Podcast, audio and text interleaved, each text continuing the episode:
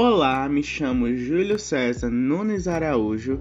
Estou atualmente matriculado no Instituto Federal de Ciência e Tecnologia do Rio Grande do Norte, campus Pau dos Ferros, onde curso a área de alimentos. Esse trabalho foi totalmente orientado como atividade assíncrona do professor Cleonildo Costa na sua disciplina de Língua Portuguesa e Literatura 2.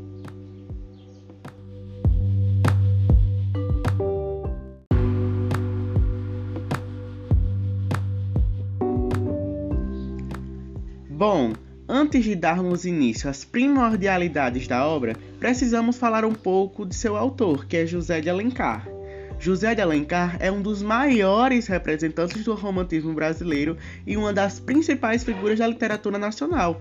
A característica principal do autor é que ele investe muito na literatura nacional e é menos influenciado pelos colonos portugueses.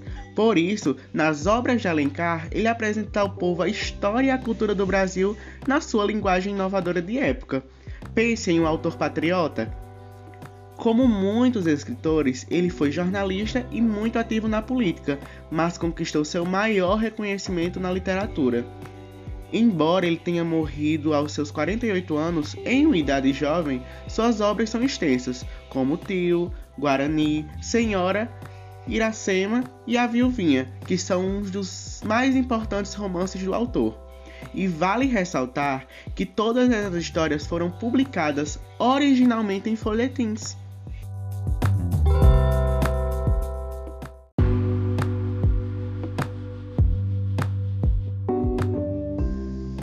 Dando continuidade, para entendermos a obra, é preciso saber o período literário em que ele se passa, que no caso é o romantismo.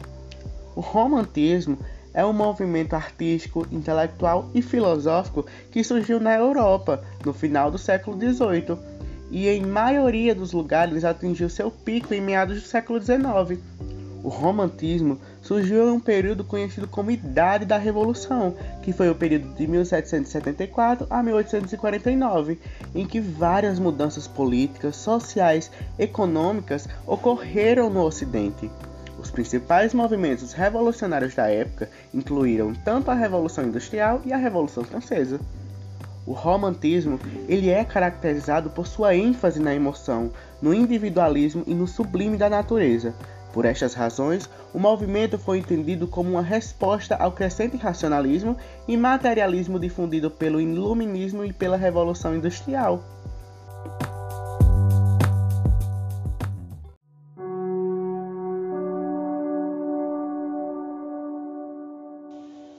Trazendo a iniciação da perspectiva da obra literária Iracema, na qual foi publicada em 1865 e trazia como seu subtítulo a lenda do Ceará, devido à origem do seu autor, José de Alencar, que era cearense de origem.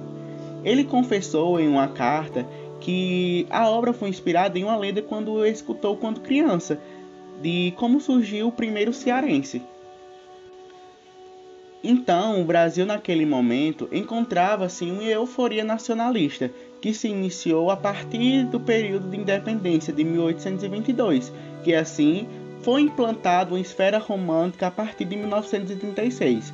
E os escritores românticos, tanto aqueles que escreviam em prosa como em poesia, assimilaram seus ideais nacionalistas brasileiros ao romantismo europeu e adicionaram as nossas condições peculiares de nossa realidade ao romantismo europeu, que daí surgiu o termo cor local, que particularizava a nossa natureza tropical, a nossa linguagem e a idealização do índio na sociedade. Em resumo, Iracema conta a incrível história de amor entre o índio e um colonizador português no início do processo de colonização efetiva da costa brasileira no século XVI.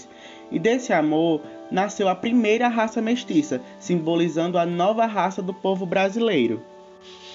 Apresentando de forma corriqueira os personagens da obra, temos Iracema, que é uma índia da nação Tabajara, filha de Araquém, o pajé da tribo, e está prometida como esposa ao chefe guerreiro. A moça também é detentora do segredo da Jurema, onde ela produz uma bebida alucinógena que é dada aos guerreiros em rituais específicos. E este segredo está totalmente condicionado à sua virgindade. ela não pode se entregar a nenhum homem antes de passar a outra virgem o segredo da fabricação dessa bebida. E também temos Martim, que é um guerreiro português que vive entre a tribo Pitiguara e tem a missão de fiscalizar a costa cearense contra as invasões estrangeiras. Junto com seu fiel amigo Poti, ele lidera os guerreiros pitiguaras na batalha contra invasores, principalmente os holandeses. Os pitiguaras que vivem na costa cearense são os inimigos naturais dos tabajaras, que vivem na parte interior da selva.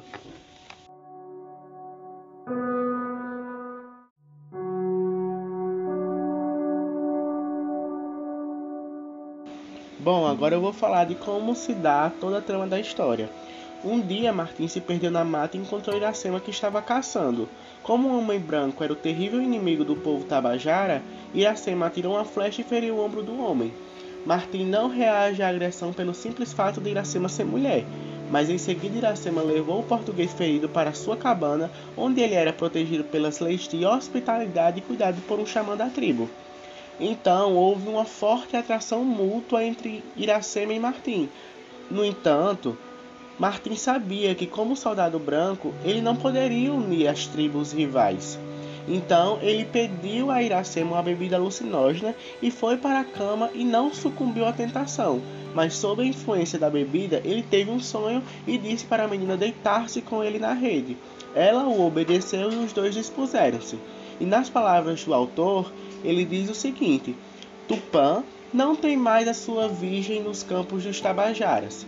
E a partir de todos esses empecilhos entre Iracema e Martim, eles fogem porque está havendo naquele momento uma guerra entre as tribos Pitiguaras e Tabajaras. Então Martim decidiu construir uma cabana na praia do Ceará, onde passou a morar com Iracema. Logo depois de algum tempo, ela engravidou, e esse filho foi mais um vínculo com Martim, que ele sonhava em voltar para sua pátria.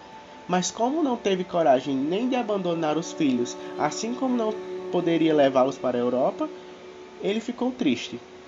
Então, Iracema começou a se martirizar. Longe da família e amigos, ela passou muito tempo sozinha, enquanto Martim investigava toda a costa cearense. E quando ele estava com ela, o seu rosto era coberto por um excesso de tristeza, enquanto seus olhos procuravam Portugal no horizonte e ela se sentiu culpada pela dor do amante e concluiu que a morte dela seria a única maneira de libertá-lo. Então ele começou a se matar e a matar Iracema através da tristeza. E quando a criança nasceu, ela o chamou de Moacir, que significa filho da minha dor, e assim dispôs-se a morrer. E Martim enterra o corpo dela à sombra de uma palmeira, e como em outras obras é citada, à sombra de um coqueiro, pega o filho, que é o primeiro representante de uma nova raça, da miscigenação entre o índio e o branco, e parte para Portugal. Alguns anos mais tarde, ele volta liderando um grupo de colonos e no lugar onde ele vivera seu amor com Iracema, ele funda a primeira cidade do Ceará.